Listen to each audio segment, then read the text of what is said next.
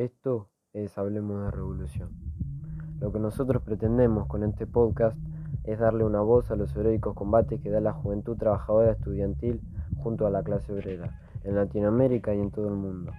La clave de esto está en entender que la lucha que da la juventud, la clase obrera y el pueblo pobre de Latinoamérica es una sola, y es contra el imperialismo y contra las direcciones traidoras que desde el interior de nuestra fila aíslan y entregan todas nuestras luchas.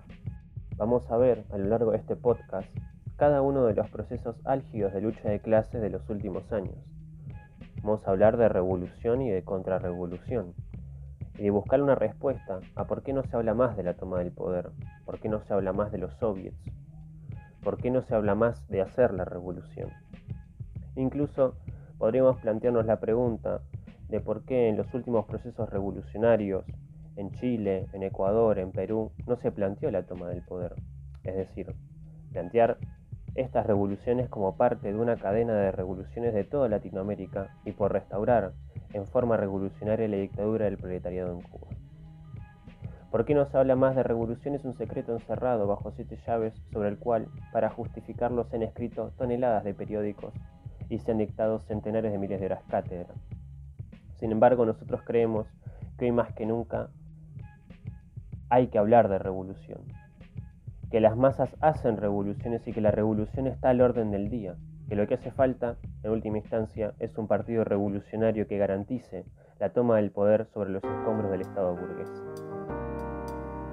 Hoy charlamos con Alejandro, militante internacionalista por la revolución, militante de avanzada obrera e imputado por luchar contra el gobierno de Vidal y Macri. ¿Qué haces, Ale? Bienvenido. ¿Podrás contarnos por qué sos perseguido por el Estado?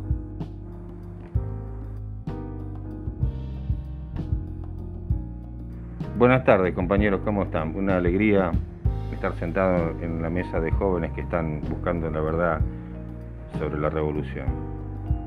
Eh, justamente, nosotros, yo soy Alejandro Villarruel, trabajador del astillero Río Santiago, integrante de Avanzada Obrera Lista Negra. Durante el 2018, cuando enfrentábamos al gobierno de Macri y la Vidal, el astillero dio una feroz pelea junto a decenas de otras fábricas en defensa de los puestos de trabajo y del salario. En particular en nuestra fábrica eh, se hicieron enormes asambleas de sección y generales que votaron un curso de acción para enfrentar los despidos logramos una enorme unidad con los trabajadores de la zona, de la región y el movimiento estudiantil y se transformó en un brutal paro provincial que chocó contra los intereses de la Vidal y Contesi, un patrón de la FINA de cerrar el astillero poniéndole dinamita.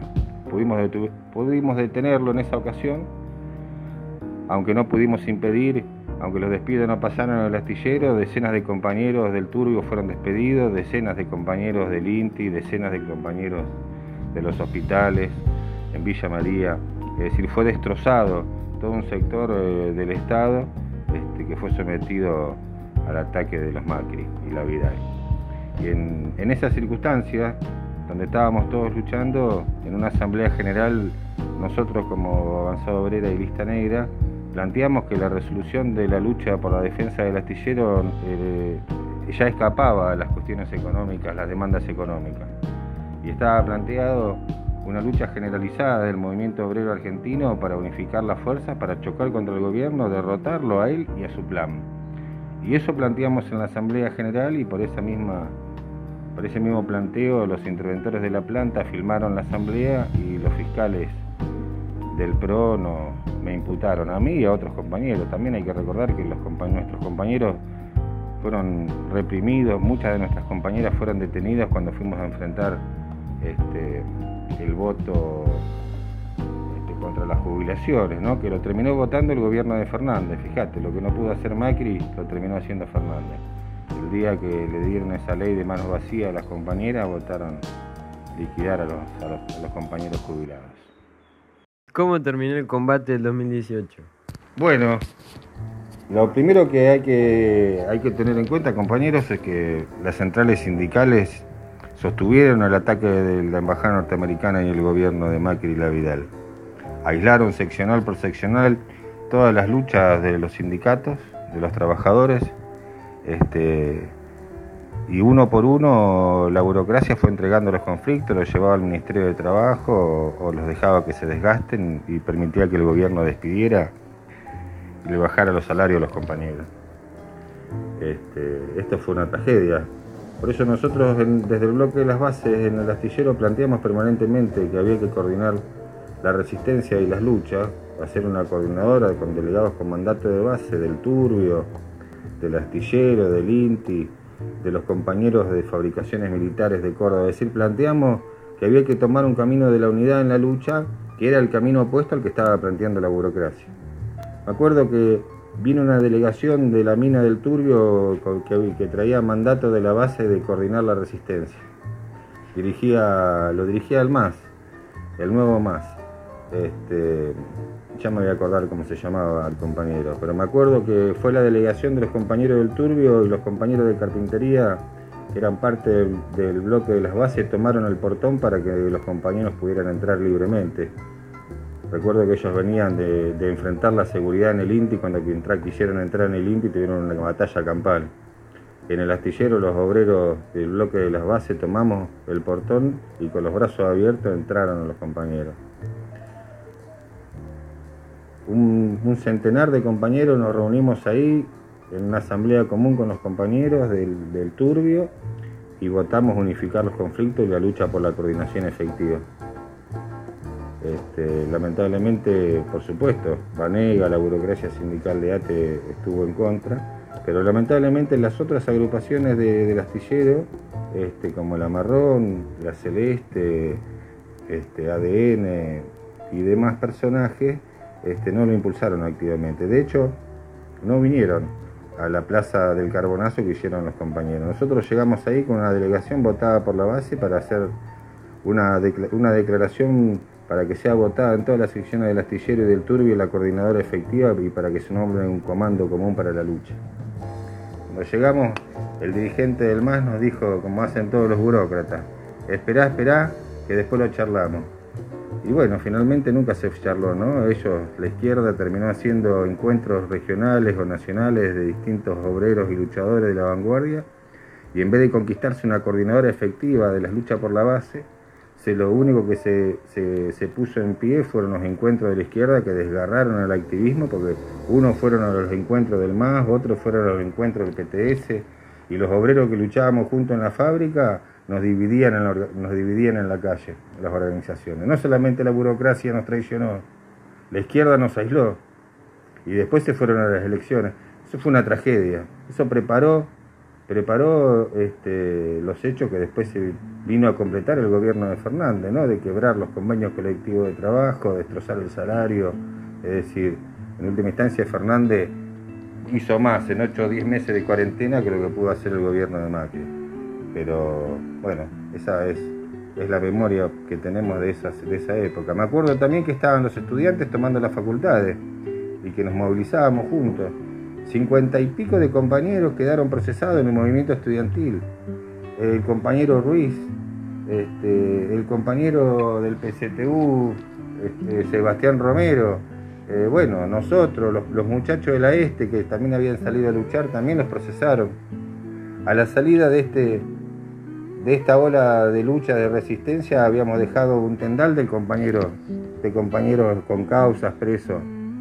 Y ahí nuevamente planteamos que había que hacer una mesa de coordinación nacional de todos los compañeros y sus familias y organizaciones que estaban presos, perseguidos, para luchar todos juntos, porque nos aislaba la burocracia uno por uno, y la izquierda solamente lo defiende en el pliego de los volantes, pero no, no se puede avanzar en la unidad. Eso planteamos permanentemente, tampoco se conquistó y es el día de hoy que cada uno se sigue defendiendo como puede.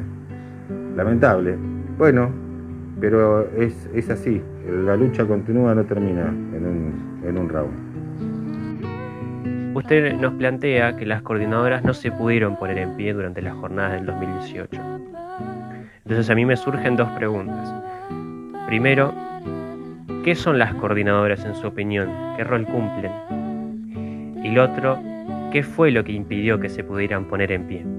Las coordinadoras este, no, son un invento nuestro. Ya el movimiento obrero argentino parte de su tradición y de sus conquistas una lucha eh, coordinada. en la memoria política del pueblo, de los trabajadores y de la vanguardia, cuando se habla de coordinadora se retrotrae a la lucha del Citrán-Citrán, donde el clasismo emergió con una política de democracia directa, anticapitalista y profundamente revolucionaria, porque la democracia directa, las coordinadoras, no son un fenómeno que obedecen a, cuestiones nacionales, ¿no? Este, como el cordobazo, que no es como el dulce de leche, la viroma o el colectivo. Es una cosa increíble, ¿no? Porque el cordobazo en última instancia, si se quiere, empezó en el paro, en el paro y en la huelga general furiosa revolucionaria de los obreros cubanos en el 59, de la zafra, del café. Se puede decir que el cordobazo eh, dio sus primeros gritos de guerra en la, Hungría levantada contra la, contra la dictadura de la burocracia stalinista, que aplastaba con el ejército rojo a las masas húngaras. Se podría decir que el cordobazo, eh, la lucha del Citrán-Citrán, triunfó al grito de un, dos, tres Vietnam, echando a los norteamericanos y derrotándolos por primera vez en la historia militarmente. Y lo hizo una revolución. Eso era el cordobazo, eso era ese sentimiento del clasismo, ese programa, esa, eran esas eran las coordinadoras, expresaban eso. Eh, el odio de quien había matado al Che Guevara en Bolivia, eh, el odio del Partido Comunista, ¿no? que había aplastado a sangre y fuego con fusiles y tanques en Praga del 68. El Partido Comunista era echado de las asambleas eh, universitarias en Francia y echado de las barricadas era un partido odiado. Bueno, el cordobazo también. Ese sentimiento lo cruzó de punta a punta. El odio a los burócratas, sindicales, estalinistas, el odio a los capitalistas, la lucha por la revolución como una cuestión internacional de toda la clase obrera mundial. La lucha por las coordinadoras está íntimamente ligado a esto, porque como nos gusta decir a nosotros en Avanzada Obrera, nosotros somos una, somos una corriente de la clase obrera y en última instancia eh, nosotros no estamos inventando nada, seguimos la tradición de combate de nuestra clase a nivel internacional. En Argentina se llamaron coordinadoras de cuerpos de delegados o de comisiones internas, lo que permitió una democracia extrema, extrema y directa, porque el burócrata no se escondía en el edificio del sindicato, sino que trabajaba en la sección o en la sección del lado. Las asambleas de sección y generales podían dar mano al cogote de cualquier burócrata y cambiarlo rápidamente. Eh, se pueden contar mil, anécdotas de la coordinación, pero lo, sustancial es que no es un fenómeno nacional. En Chile en el 73 se llamaban los cordones industriales, los cordones eh, que controlaban la producción e incluso a obreros orgullosos cobraban, le cobraban peaje a la propia patronal para llegar a la planta. Este, comité de inquilinos se llamó en Portugal y soviet se llamó en la Rusia del 17. Es decir, lo que nosotros estamos planteando para el movimiento obrero es que surjan organizaciones de democracia directa y autodeterminación que rompan con el Estado y la burocracia sindical. Es decir, que liberar las manos, unir la fila de la clase obrera y liberar las manos para poder luchar y golpear todos juntos. Esta semana pasada, hace como 15, 20 días atrás, hubo una colosal huelga de los trabajadores del aceite y de los puertos ligados a grandes multinacionales de la agroindustria. En esa huelga extensa, los compañeros pedían 93 mil pesos de básico y rompían el pacto social impuesto por la burocracia sindical peronista, la UIA y el gobierno. Con la huelga lo rompían. En menos de 10 días tenían 30 barcos apilados en el Paraná y en el Río de la Plata con un costo de pérdida de 100 millones de dólares diarios por bodegas vacías mientras se le podía pagar a los compañeros el triple del aumento con esta plata que tiraba la patronal a la basura, que también trataba de utilizar a la huelga para, para presionar al gobierno, para echar a la baja al peso y demás, y por las retenciones. Finalmente los compañeros ganaron, ganaron con una colosal lucha con piquetes de huelga en los puertos, más de 100, 100 puertos detenidos y la unificación de todos los sindicatos relacionados con el comercio exterior. Ganaron los compañeros. Y solamente eran 3 o 4 o 5 sindicatos ligados al puerto en Buenos Aires, este, el puerto de Rosario, ¿Ustedes se imaginan, compañeros, si hubiese una coordinadora con los compañeros del aceite, con los compañeros de los ferrocarriles, los compañeros que están dirigiendo actualmente el sindicato del neumático, con los compañeros de la construcción, con los se pudiera poner en pie un verdadero comando nacional de lucha y la coordinación efectiva para luchar por el salario y por el trabajo, para, para unificar las filas obreras por trabajo para todos, para que no queden los compañeros en la calle. Bueno, eso planteamos nosotros. Trabajo para todos, 93.000 de básico, coordinadora. Eh, pero es las coordinadoras en este sentido de desatarle las manos a la clase obrera porque en el horizonte, por lo menos nosotros, este, caminamos y luchamos todos los días por la revolución. Y todo lo que hacemos lo hacemos en, ese, en esa clave y en ese sentido.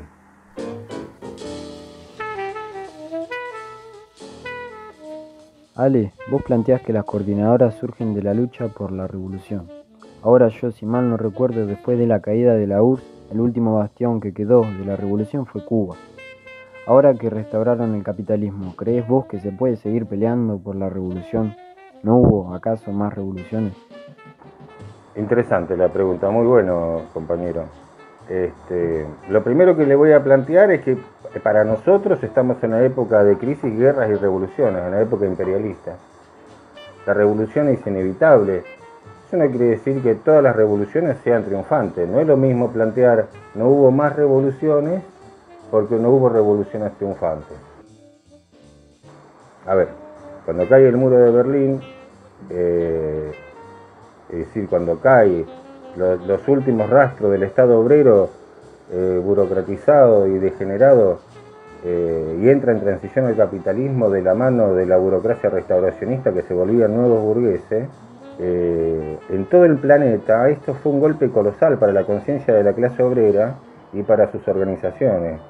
Fue una derrota enorme la caída de los soviets, la caída de la economía planificada, el monopolio del comercio exterior y de la banca fue una catástrofe. La pérdida de, la producción rural este, comunitaria fue una catástrofe. la, Rusia de la patria de los soviets, dirigida por los estalinistas con la lógica del socialismo de un solo país, pusieron a ese Estado obrero en transición, porque no era el socialismo, era un Estado obrero en la, vecindad de la economía capitalista a merced de las leyes económicas del capitalismo imperialista mundial. Nada podía, decía el compañero Trotsky, no, no se podía sobrevivir en ese ambiente si no se impulsaba, se desarrollaba y se conquistaba la, revolución internacional. Por eso Lenin decía que la patria de los soviets vivía en la revolución alemana y que la Rusia de los obreros soviéticos le iban a hacer el aguante hasta el último segundo a la revolución alemana porque sabían que con las máquinas, con la producción del proletariado alemán, iba a subir enormemente más de lo que habían conquistado ya a nivel de vida de las masas trabajadoras y el pueblo. Bueno, lamentablemente la revolución en Alemania fue derrotada. Apoyado en esta reacción, el estalinismo liquidó no solamente el Estado obrero, sino la Tercera Internacional y devino en, en nuevos patrones. El Partido Comunista y todos los que después se hicieron del Partido Comunista, porque el movimiento de la Cuarta Internacional, cuando empiezan los levantamientos contra esta burocracia estalinista, había entrado los partidos comunistas en todo el planeta, en Europa centralmente, y en, y en Latinoamérica se habían hecho todos Castro Guevaristas, incluyendo al dirigente del morenismo que planteaba que Castro era una dirección, era la dirección más revolucionaria después de Lenin. Bien, nosotros planteamos coordinadora porque entendemos que la forma organizativa que se den las masas, cuando hay democracia directa puede tener el nombre que sea, pero que funciona en, la clave de un soviet, con delegados, de, con delegados obreros, de ocupados y desocupados, con mandato, con delegados estudiantiles y campesinos, con delegados de la base del ejército, está bien, con comité, con comité, apoyado en comité de autodefensa, porque esa organización hay que defenderla, de la policía, del Estado y de los fascistas. Bueno, em, la revolución, la revolución nos dejó a los obreros del mundo la lección de que si uno se organiza de esa manera y garantiza bajo la defensa más férrea y lucha por destruir hasta el último retazo del Estado de la patronal y sobre la destrucción de ese Estado construir la dictadura del proletariado que no es más que el gobierno de los obreros y el pueblo donde nosotros vamos a ser libres. Esa, esa lógica fue la que el 89 en boca de los pablistas, los mandelistas y los morenistas fue liquidada. Por eso los tipos a la, a la hora de la lucha de la clase obrera destruyen la posibilidad de que la, vanguardia, los comités de fábrica se unifiquen en un comando común de lucha abriendo el camino para el Soviet. Ellos son enemigos. Fíjate lo que pasó en Ecuador con la CONAIE y la Central Sindical Ecuatoriana. La tendencia, no solamente la espontaneidad había destrozado todos los diques de contención y las direcciones que estaban al frente de las organizaciones de masa, y destrozaron al gobierno de Lenín Monero y lo tiraron abajo y destruyeron la ley este, no me acuerdo, 850 creo que era, pero que era un decreto fondomonetarista. En una semana habían destruido todo, quemado todo, las masas habían tomado en sus manos el curso de, curso de acción de, Ecuador. Lenín Moreno se había tenido que ir, el ejército había salido de la calle y las madres pegándole cachetadas a los colimbas y le decían vos te tenés que pasar a, a nuestro lado y se pasaban con fusiles y bombas para el lado de los compañeros. Se dividía el ejército, se abría el camino a la revolución. Los de arriba no podían y los de abajo ya no querían. Y para eso abrieron el camino la organización de organismos de democracia directa. Se reunieron en la misma sucursal del Parlamento este, y ahí sesionaron. Los dirigentes de la CONAI y del maoísmo y de las centrales sindicales se negaron a tomar el poder. Se negaron las condiciones de revolución estaban dadas, las masas habían volteado al gobierno, habían fracturado el régimen de dominio, habían dividido las Fuerzas Armadas, había un, fenómeno embrionario que se estaba desarrollando. La revolución, por esas condiciones objetivas, este, no se detenía. ¿Qué es lo que hacen los estalinistas y, la izquierda bastante alcahueta de los estalinistas que hablan en nombre de la Cuarta Internacional? le copia estos gestos, es decir, cuando hay situación revolucionaria no plantean que hay que tomar el poder. Eh, cuando la situación es prerevolucionaria dicen que no hay condiciones, entonces que no se pueden hacer coordinadoras porque la conciencia es atrasada y la lucha es económica y por más libertad. Y de esa manera van desarticulando cosas elementales como la democracia directa, la organización soviética, el armamento del proletariado, la lucha por el poder. Este, eso es la revolución, es decir, son enemigos de la revolución. Porque si estas son las condiciones para que nosotros ganemos y la revolución sea triunfante, tenemos que decir con claridad de que toda esta gente está organizada para que estas cosas no se den, para desarmar los cordones industriales, para impedir que surjan las coordinadoras, para impedir que la coordinadora de la CONAI y el movimiento obrero ecuatoriano tome el poder, para impedirlo como en Perú. ¿Por qué en Perú la CGTP no está, ninguna de las organizaciones obreras del mundo está planteando todo el poder a la CGTP? Nos están masacrando y sin embargo una situación revolucionaria abierta caen los presidentes uno por semana como si fueran figuritas de un almanaque. Las masas están en la calle y dominan la situación nacional. Pero todos son enemigos de plantear todo el poder de la CGTP.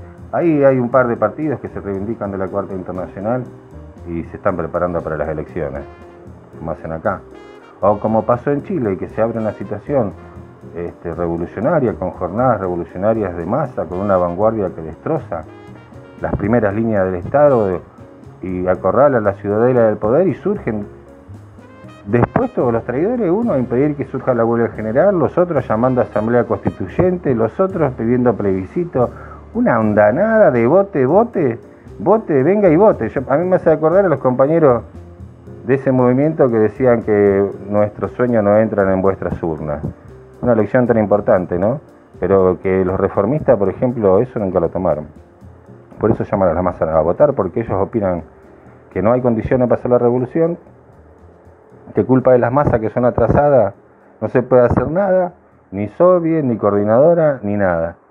Bueno, nosotros opinamos que es una lucha feroz contra los partidos comunistas, los estalinistas y toda la izquierda, que ahora se llama Nueva Izquierda, este, que se, subsume en estas posiciones en nombre de la confluencia de Gramsci Trotsky o en nombre de la confluencia de Mao Zedong, Lenin, Trotsky, Guevara, Castro, como están planteando desde La Habana, donde se están reuniendo frecuentemente tanto todas las organizaciones de izquierda que se reclaman del trotskismo a nivel mundial.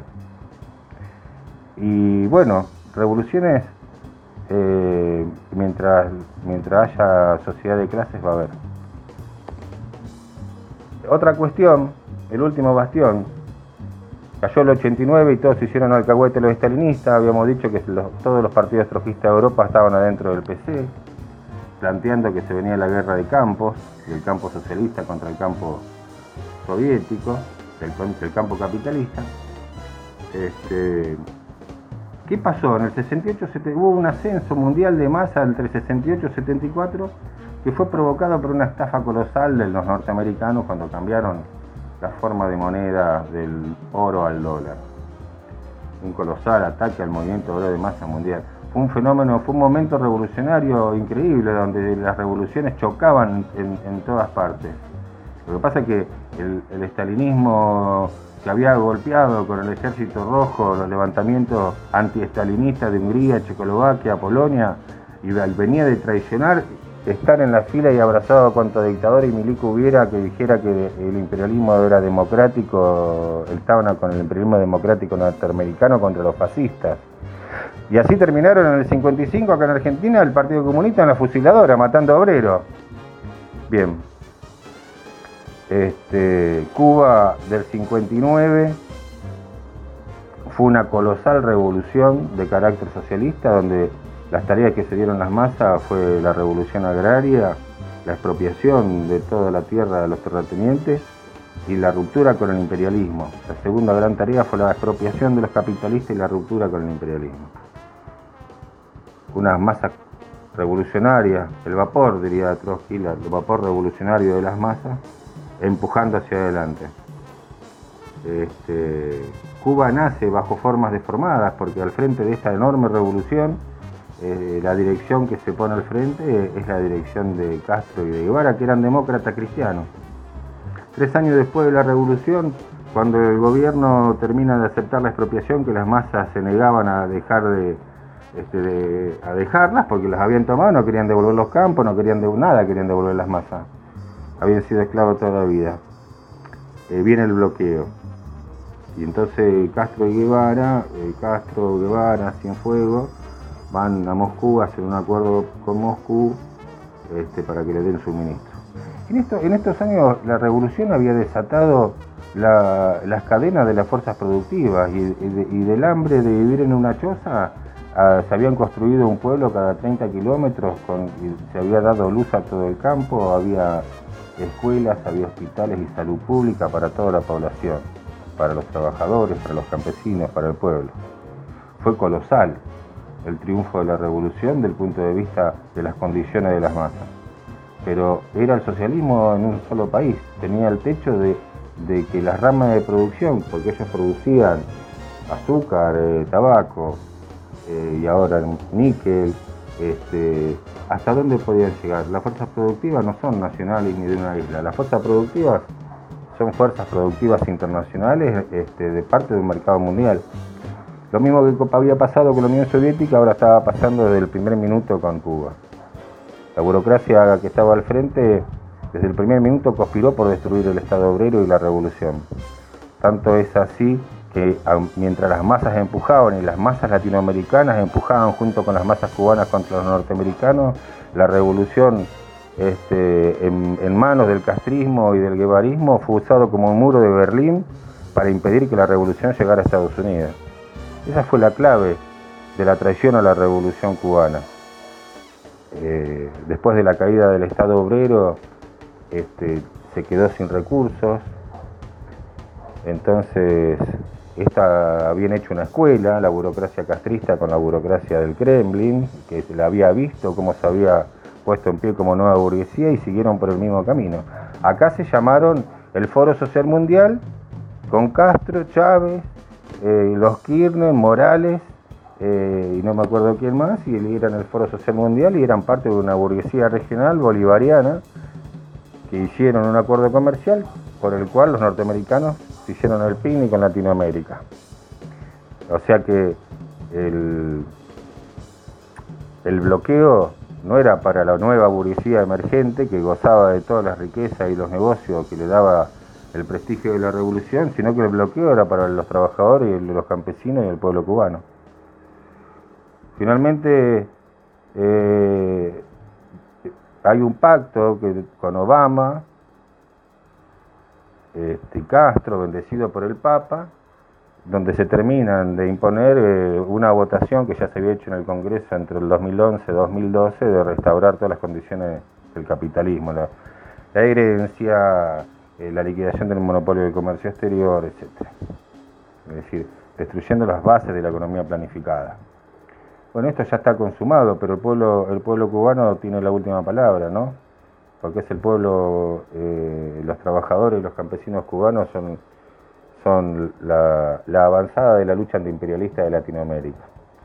Este, ahí hay que hacer otra revolución y están en las calles ya los obreros cubanos en los puertos y en las fábricas levantando la voz con esto de la unificación de la moneda, que es, es una medida capitalista para saquear a la clase obrera, como pasa en todas las otras semicolonias del mundo, este, donde los obreros empiezan a resistir, como nos resistimos nosotros acá.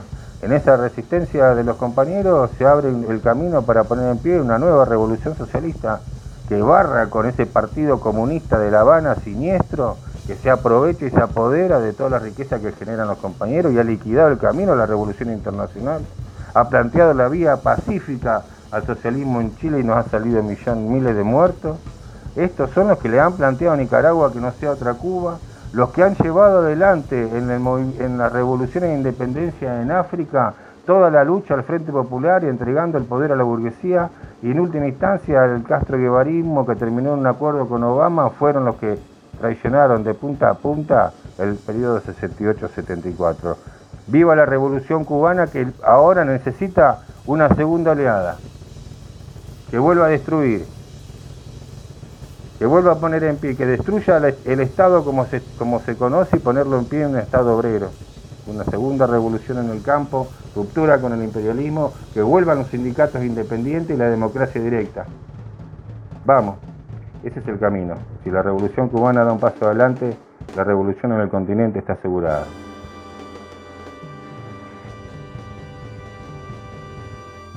Por último, y para cerrar ya esta entrevista, ¿Cómo viste los últimos hechos que se han ido desarrollando en Estados Unidos en los últimos meses?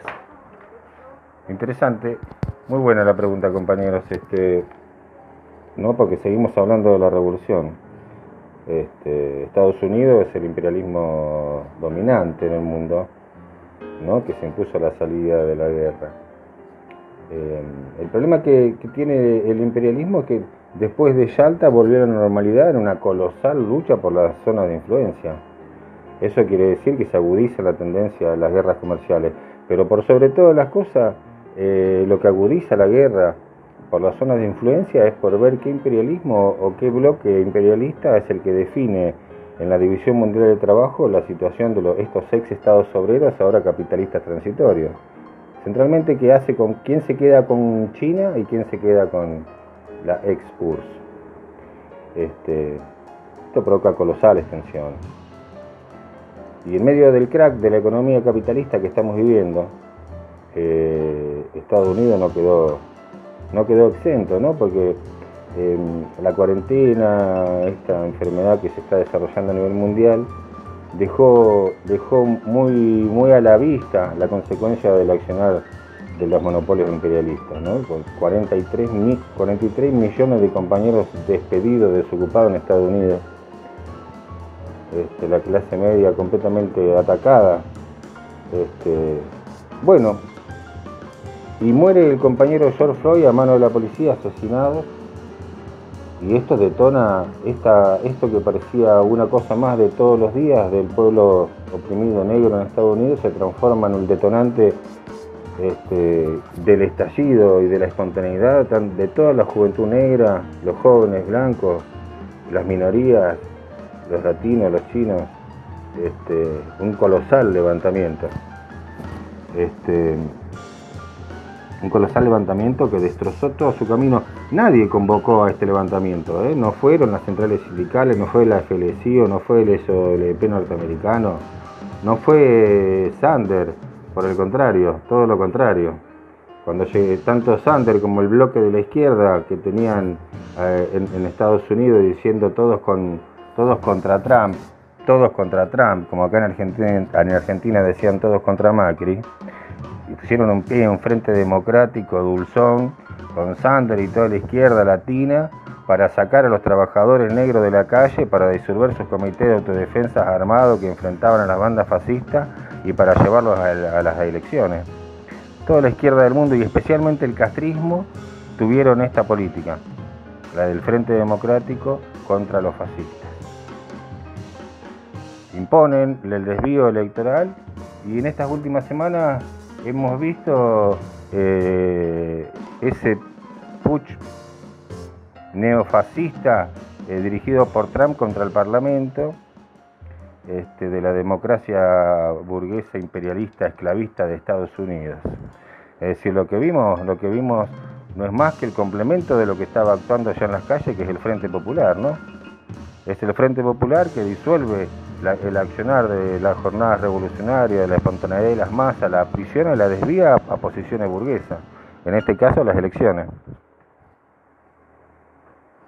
Bueno, este, el fascismo es lo que viene junto con el Frente Popular, porque si las masas no están en la calle, el fascismo tiene que ajustar las cuentas para el capital financiero.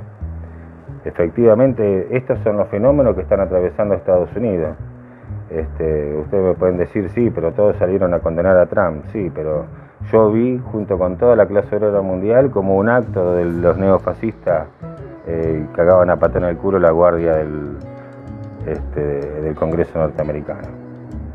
Bueno, un hecho, en todo caso lo que marca es el principio de la hegemonía norteamericana a nivel mundial, puede ser, este, también, pero que por supuesto agudiza este, las contradicciones de este momento, de esta, este, esta, etapa que estamos atravesando. Eh, la revolución eh, en un país, en los países centrales, decía Lenin, y el marxismo es la clave. Eh, si Estados Unidos es, marxista y revolucionario, si Estados Unidos es obrero y socialista y es la revolución internacional, habrá dado un paso colosal en su avance. Bueno, eso. Ale, ¿qué le dirías a los jóvenes que nos están escuchando? Bueno, primero que nada un abrazo para todos los compañeros. Em, es, justo que, hay, que reconocer que en la primera línea de combate, en las revoluciones, en las cadenas de revoluciones que hubo en el norte de África y que tuvieron su epicentro en Siria, eh, revoluciones que fueron aisladas, ¿no? Por el Foro Social Mundial, por los Castro Guevaristas, por los estalinistas, por las aristocracias y las burocracias sindicales de todo el planeta, este, y lamentablemente también de la izquierda que habla en nombre de la Cuarta Internacional. Este, ocultaron un genocidio atroz que se llevó adelante en esa tierra contra la revolución del pueblo sirio. Bueno, fueron jóvenes, compañeros, fue la juventud la que estuvo al frente la que chocó con los ejércitos este, de Al-Assad, la que chocó en la plaza de Tarif. Es decir, fue la juventud la que se levantó.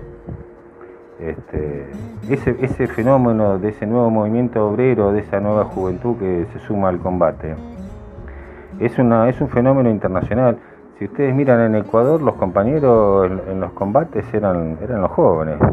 De hecho, decenas de pibes, de pibes fueron asesinados o en Chile, donde las pibas del liceo saltaban, saltaron los molinetes y, abrieron colosales jornadas revolucionarias y un levantamiento enorme contra el régimen este, de Piñera y la concertación pinochetista.